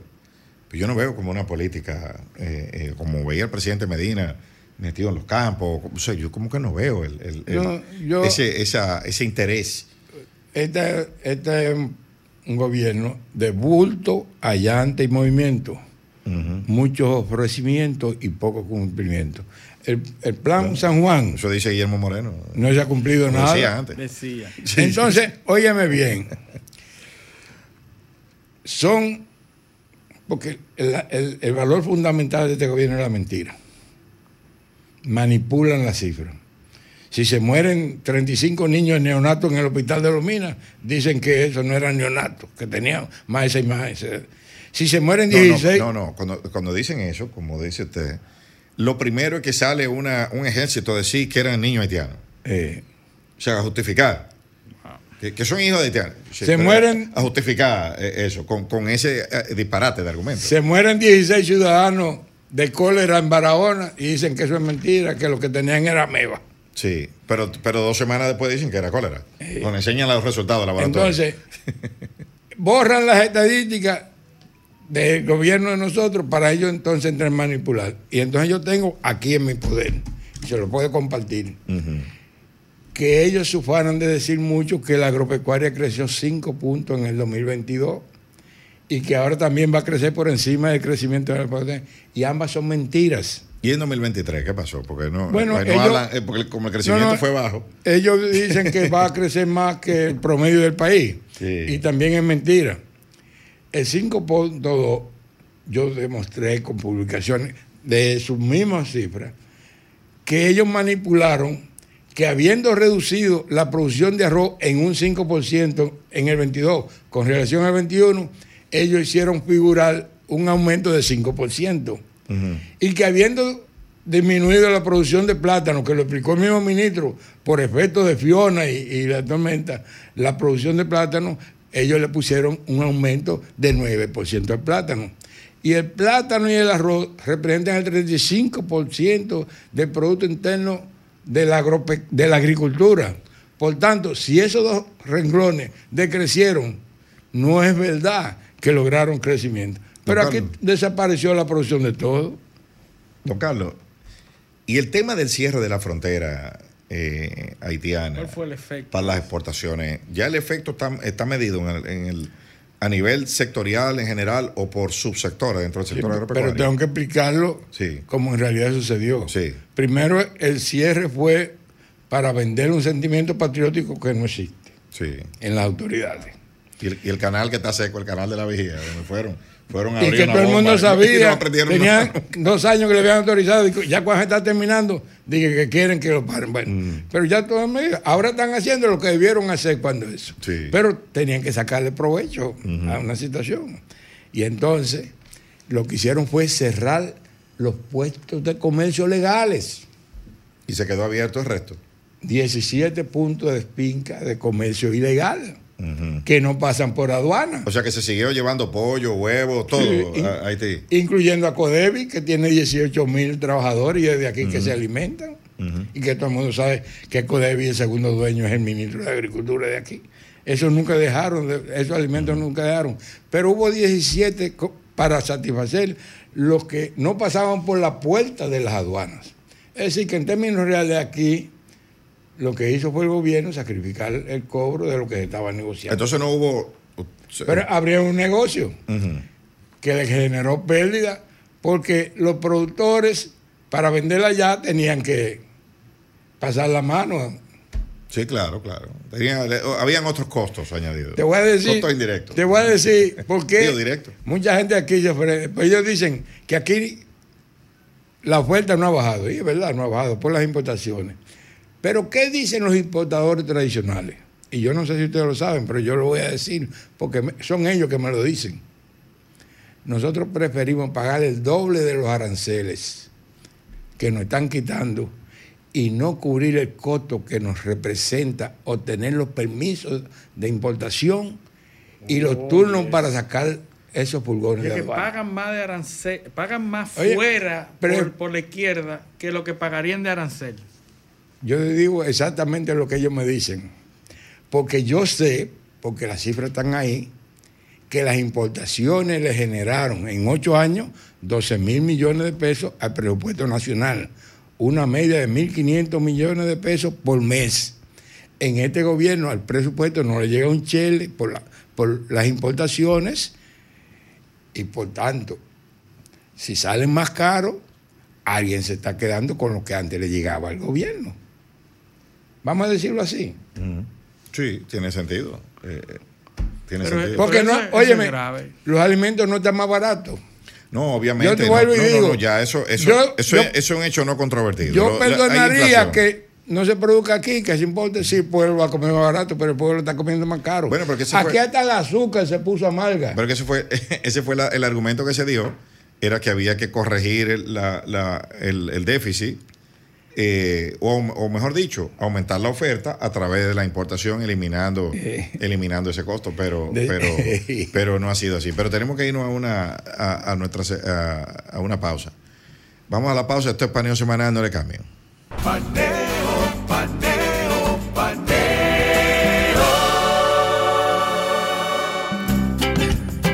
Continuamos en Paneo Semanal por esta Sol 106.5 FM. También en YouTube, en nuestro canal Paneo Semanal y en el canal de Sol 106.5. También en nuestras redes sociales, Paneo Semanal. Don Carlos, entonces, eh, vamos a seguir con el tema de las importaciones, porque eso que usted ha dicho Porque dijo algo muy grave. es algo que, de lo que nadie, a, que- a lo que nadie No, le ha prestado no, que no atención. lo oímos pa- paradójicamente, y es que, Los medios. es que eh, al parecer hay unos trámites, vamos a decirlo, no, no, permiso. que, ahora, que ahora tienen un costo que eh, no se sabe, no, no se sabe, está llegando que a la, a la que no le produjeron arancel. un chile de gobierno y le han triplicado el costo a los Es importadores. que Exacto. a- antes Pero- tenía que pagar arancel por importación de Ah, unos sí. artículos, ¿verdad? Sí. Ahora le ponen arancel cero, pero hay que emitir unos permisos. ¿verdad? Entonces, ¿a quiénes se le están dando esos permisos? Porque Exacto, porque tampoco, yo, y, me bueno, parece... Pero yo, yo quiero recordar a ustedes, ellos decían que la subasta lo que servían era para encarecer el costo de los alimentos. Sí, claro. eso- Quitaron eso la subasta, discurso. lo sustituyeron por darle los permisos. Permiso Sí. Pero yo- arbitrariamente. a mí me parece que una administración que habla tanto de transparencia como esta debe publicar el listado, el listado de los beneficiarios, esos quiénes son los que han importado bajo el régimen, bajo el, régimen de esa ley de tasa cero. Y más un gobierno cuánto que- se ha importado. Porque eso, eso es una, información estratégica para, para saber con qué inventario se cuenta de determinado, de determinado producto. Pero además un gobierno que presume de honestidad y transparencia. Es lo que digo, o sea, que es una cuestión eh, que como que... Yo creo eh, que la población debe ponerse, al igual que, que los otros, de pie, aunque estamos de pie, para que den a conocer quiénes son los beneficiarios de los permisos de importación. Yo no quiero presumir que lo que pagaban antes de arancel ahora se lo están pagando a alguien para que le dé permiso. Eh, bueno, es algo que se puede que se puede pensar, no es un ejercicio, eh, en un ejercicio de especulación eso cabe. Ahora, don Carlos, estamos en enero de 2024, ya vamos a entrar a la última, el último tramo de enero.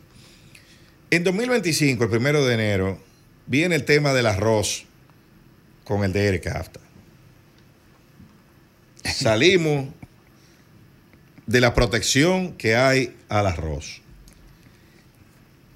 Usted dijo ahorita que la, el arroz, el pollo, eh, eh, usted mencionó tres o cuatro productos. Lo que la gente come. El plátano, el- óyeme, que son 30 aquí y- somos autosuficientes en pollo y seguimos trayendo pollo No, no, de que eso- que- que eso- usted mencionó uno- una serie de productos que constituyen el, el 35% del, del y, sector. y, y- y que somos autosuficientes producirlo aquí. Ahora, ¿qué va a pasar con el arroz en Bueno. 2025?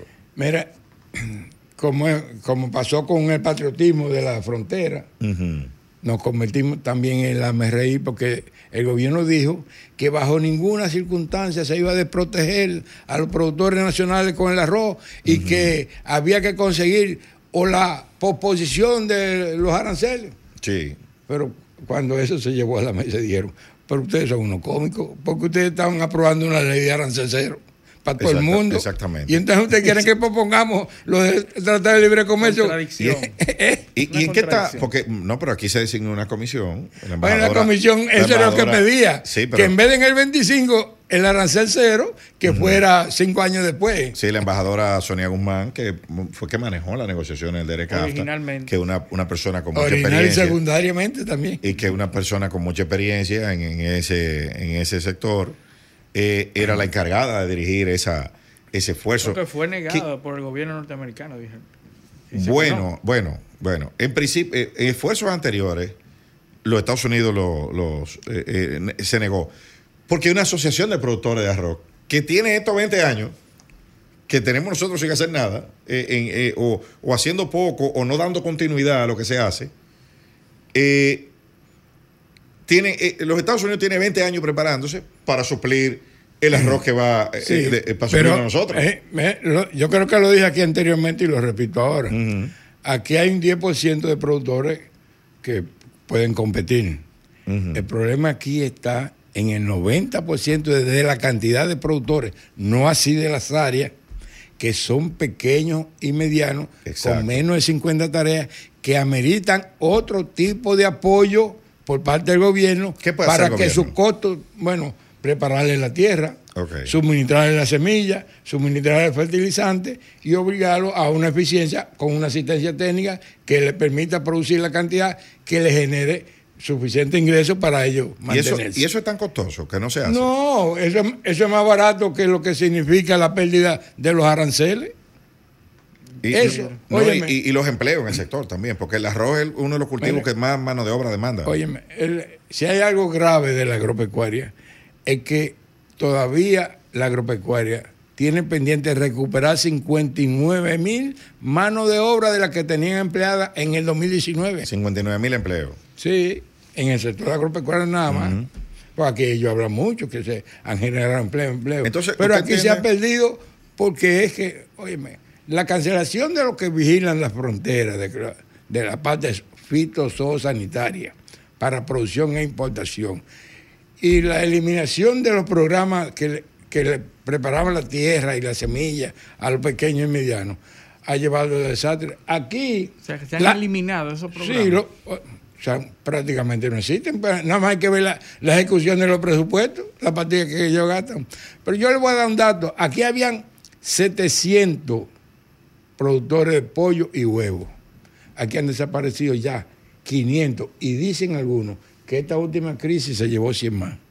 Aquí lo que se ha creado es un aumento de la producción por la creación de oligopolio que ha permitido, con las inversiones que se derivaron de programas de los gobiernos del PLD, aumentar la producción y los rendimientos. Pero esas mismas gente, grandes productores, se convirtieron en los importadores. Entonces, si usted es productor, importador, y también es el que genera los commodities para la producción, usted lo que ha hecho es eliminar a todo un sector que vivía de eso. Entonces, aquí han desaparecido los pequeños y los medianos, no solamente en la producción avícola, también desaparecieron los pequeños y medianos en el desastre de, de la porcicultura porque los grandes tienen sistemas de bioseguridad, pero también desaparecieron los pequeños y medianos productores de plátano, porque aquí lo que se ha generado es un control de la producción en pocas manos, como ha pasado en la producción de carne de, res. Han eliminado la mayoría de, de los pequeños ganaderos que están vendiendo sus reses y sus fincas porque cinco o seis grupos han acaparado la producción de carne bajo la situación. con la importación ahora, que eh, vi que eh, recientemente se autorizó a importar carne de Brasil. Eh, pero después lo negaron, que no, que sí. Bueno, porque, porque, porque la sociedad se le paró, porque la situación es que no es lo mismo llamar al diablo que verlo llegar. ¿Por qué se paró la ley arancecero? Porque los grandes, porque este gobierno recula, pero es a la petición de los grandes. Recuerda que cuando se aprobó la ley arancel cero para el azúcar, los tres ingenios de, Romana, Vicini y los guatemaltecos dijeron que a ellos no le podían quitar eh, esa cuestión porque entonces se iban a perjudicar con la venta de su producción de aquí. Claro, claro. Entonces se excluyeron el azúcar, pero cuando gritan los pequeños, lo que hacen es que le mandan los guardias, como sucedió ahí en Bonao, que era una protesta de los pequeños. No, y hay una, hay una situación también, eh, don Carlos, con los productores de cebolla de Nizao y Palenque que los he visto quejarse de, unas deudas que hay, que el gobierno no hay forma que las pague. Eh, han ido a Ahora tienen un plan de pagarle hasta quienes no le deben. Oh. Yo quiero que le paguen a, a, los productores. Bueno, porque ellos tienen un plan de derroche de dinero ahora, próximo a las elecciones de febrero. Pero ¿cómo es eso? O sea, ¿cómo es que, cómo es que a unos productores de cebolla le, coge, el gobierno le coge la cebolla, ellos se la entregan, la venden y entonces después no le pagan? Bueno, no, no, no, porque no fue que, le compraron. ¿Eh? Fue un compromiso de compensarle con 500 pesos por quintal. Sí, por una pérdida. no, para llevarle el precio a que le fuera rentable la producción. Pero yo te voy a decir. están compensando a gente que no son productores. Aquí hubo un huracán Fiona que llevó el gobierno a erogar entre 4 y 5 mil millones de pesos. Y le dieron dinero hasta gente por donde no pasó Fiona, que no sabían que Fiona había existido. Le dieron un dinero a, productores de La Vega. pasó con y, el y, dirigentes de La Vega. Eh, por cierto, por cierto. Dijeron qué bueno que usted que de los 1.300 había 800 que no eran agricultores. Qué bueno que usted menciona eso, porque en el caso de los cerdos, de la, de la fiebre porcina. ¿Fue en efectivo? No, no, no, espérate.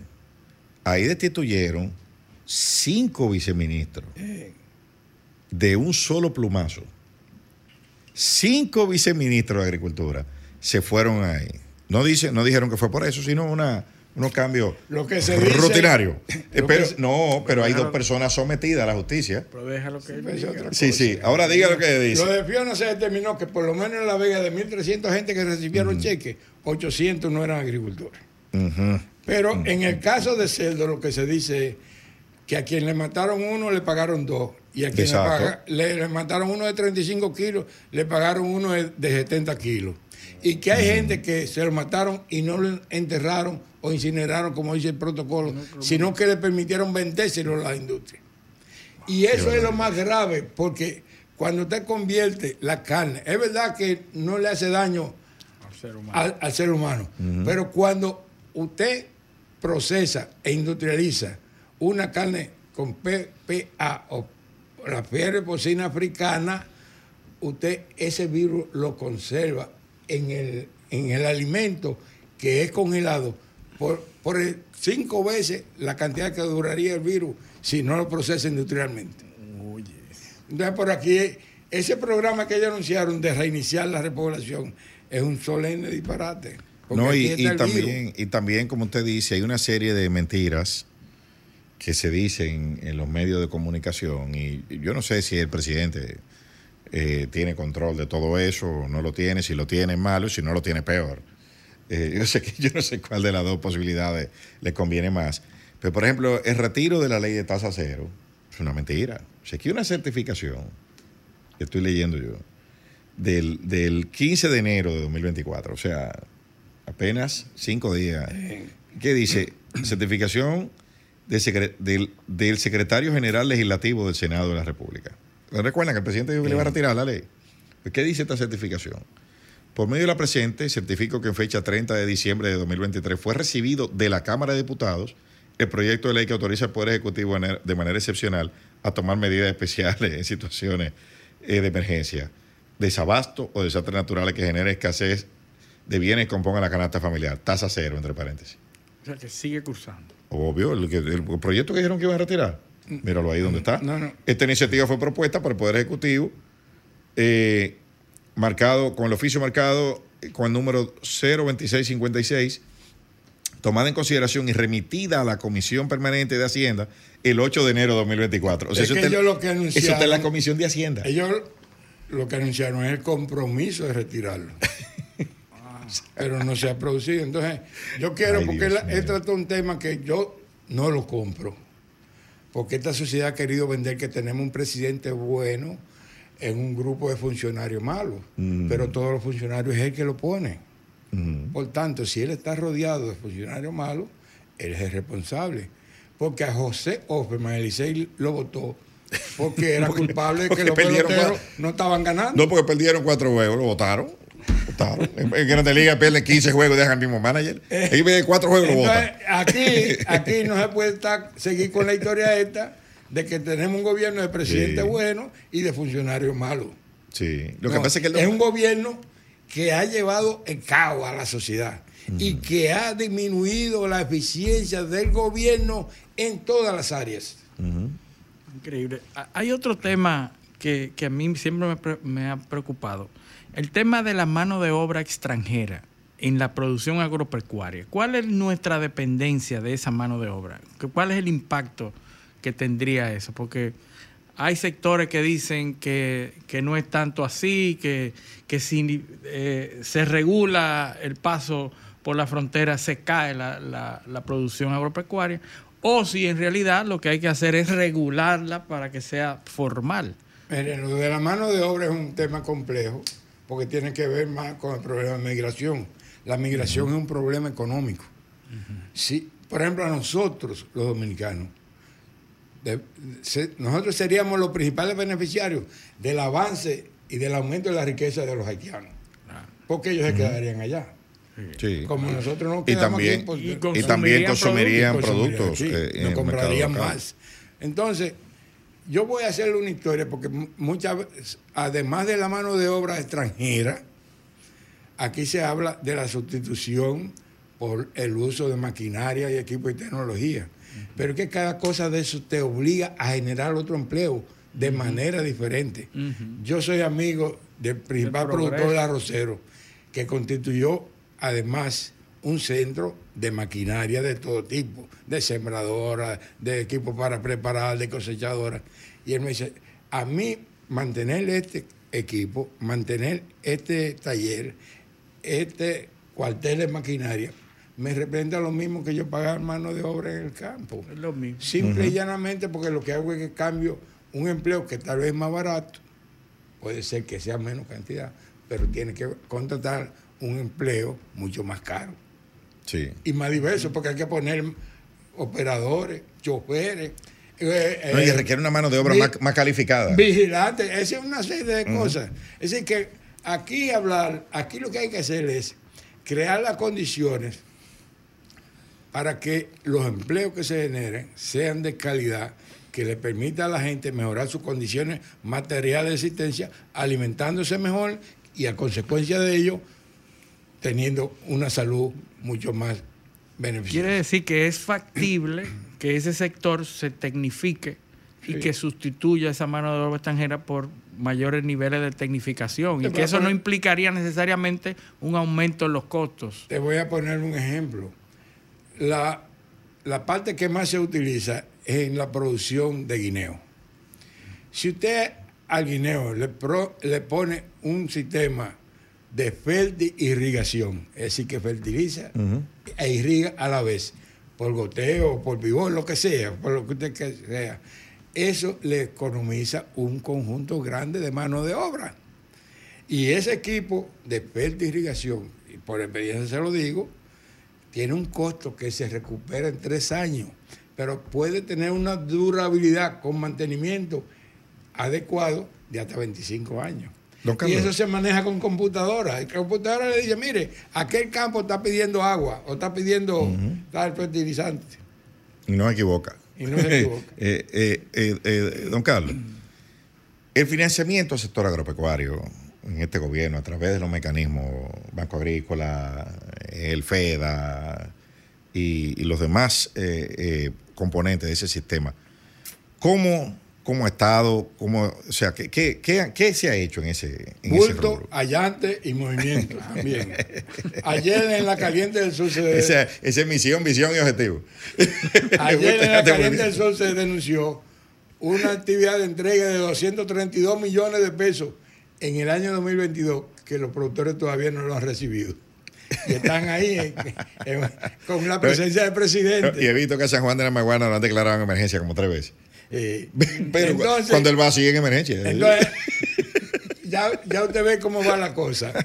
Entonces, yo le puedo decir que ellos presentan muchas estadísticas, pero realmente esas estadísticas de mayor cantidad de préstamos y de mayores valores prestados no han incidido a favor de la producción. Porque cuando usted dispone de un 40% en operaciones que no tienen nada que ver con la producción, como es pagar deuda a la misma institución, o a otras instituciones o a usurero, eso para nada incide en, en mejorar la producción. Cuando usted, su principal destino es otros, quiere decir que no están en ¿Cómo- los renglones. cómo así? ¿Cómo- bueno, yo lo así? tengo ahí, la, la- la- Eh, eh, ru- o sea, rubro dice otros, entonces es, es más- grande que lo que lo que los objetivos otro es el formales. 23% del total de la cuestión. Otro tiene que juntar 10 destinos para llegar a- al monto prestado para otros. O sea, espérese, espérese, no, va- vamos, vamos para que los oyentes lo entiendan.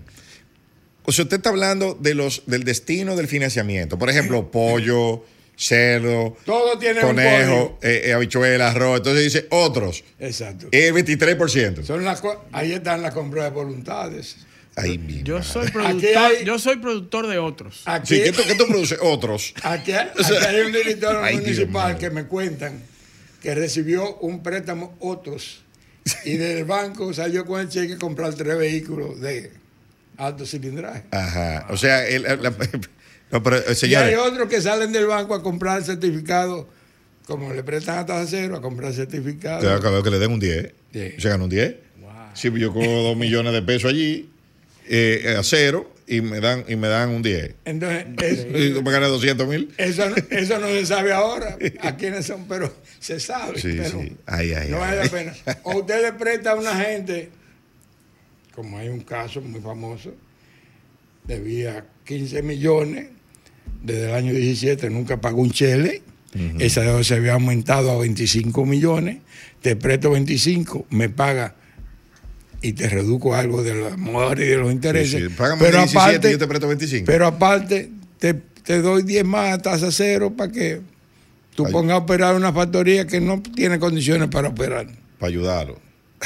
Eso, esos son los tipos de operaciones que abundan. Y yo vuelvo y te digo, hay que juntar 10 cultivos para llegar al destino otro.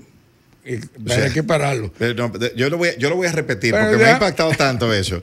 O sea, cuando ustedes ven la lista de financiamiento, el destino del financiamiento, de, de- de lo que está dando el, el- el Banco Agrícola, usted ve para arroz tanto, eh, ganado vacuno, Habichuela eh, tanto. habichuela tanto, eh, maíz, lo que, todo lo que usted ve. Entonces es una partida que se llama Otros que tiene el 23%. O sea, cada, cada 100 pesos que prestan, 23 se va a una partida que dice Otros. De la- que 10 de las partidas tradicionales sumadas, o sea, usted tiene que sumar el monto de 10 de las partidas tradicionales para llegar a otros, al monto de la partida. Pero te voy a dar otro dato que, Ajá. que la sucursal que más préstamo o que más valor ha prestado es la sucursal de Santo Domingo, ¿Cómo va a ser? Sí, ¿Dónde, se produce, en- donde produce menos? donde se produce menos. Usted tiene que juntar 15 sucursales para llegar a los préstamos que se Oye, andan- ¿Qué, se siembra, qué se siembra en Santo Domingo? Óyeme, óyeme, Eh, Almanza, bueno, eh, Hay una préstamo. matica en un balcón. hay préstamos hasta para importar comida de otro país, en vez de prestar para, para importar. para que se produzcan aquí. Unas autoridades que no han podido sembrar los terrenos de la Cruz de Manzanillo, ni lo de Prueba, pero tienen la intención de irse a sembrar las llanuras de Guyana. Por cierto, ¿en qué está eso de Guyana? Bueno, no sé, porque son los poderosos, los ricos. Porque los ricos quieren producir allá. Para de allá exportar para acá. Sí, y aquí serían, con tasa cero. eh, allá serían exportadores y aquí importadores. Exactamente, los incentivos de allá y, los y tasa cero aquí. Bueno, don Carlos, esto es- Increíble. Sí, no, no, no. Yo no sé eh, por qué ustedes... Tremendo No, no, negocio. no, no. Pero bueno, no, nada. eh, Eso, eso es lo que hay. Don Carlos, queremos agradecerle su presencia aquí. Pero Y- no, no, vas, no, no se irá tanto en convocarme porque No, No, yo no, me siento no, también no. con ustedes. No, y, y nosotros con usted. Eh, y, lo- y nuestros teleoyentes también. Y eh, bueno, se nos ha agotado el tiempo. Eh, solo nos queda agradecer a nuestros teleoyentes y pedirles que con el favor de Dios nos acompañen en otra Pero edición. permíteme repetir algo. sí, dígame. En este gobierno han obligado al país a producir menos, a importar más y a los consumidores a pagar los precios más elevados de toda la Lo historia. bueno de este gobierno es que produce noticias para que usted venga aquí y la comentemos. Y que por suerte Rescate RD se acerca por ahí. Bueno, bueno. Hasta el próximo sábado. Paneo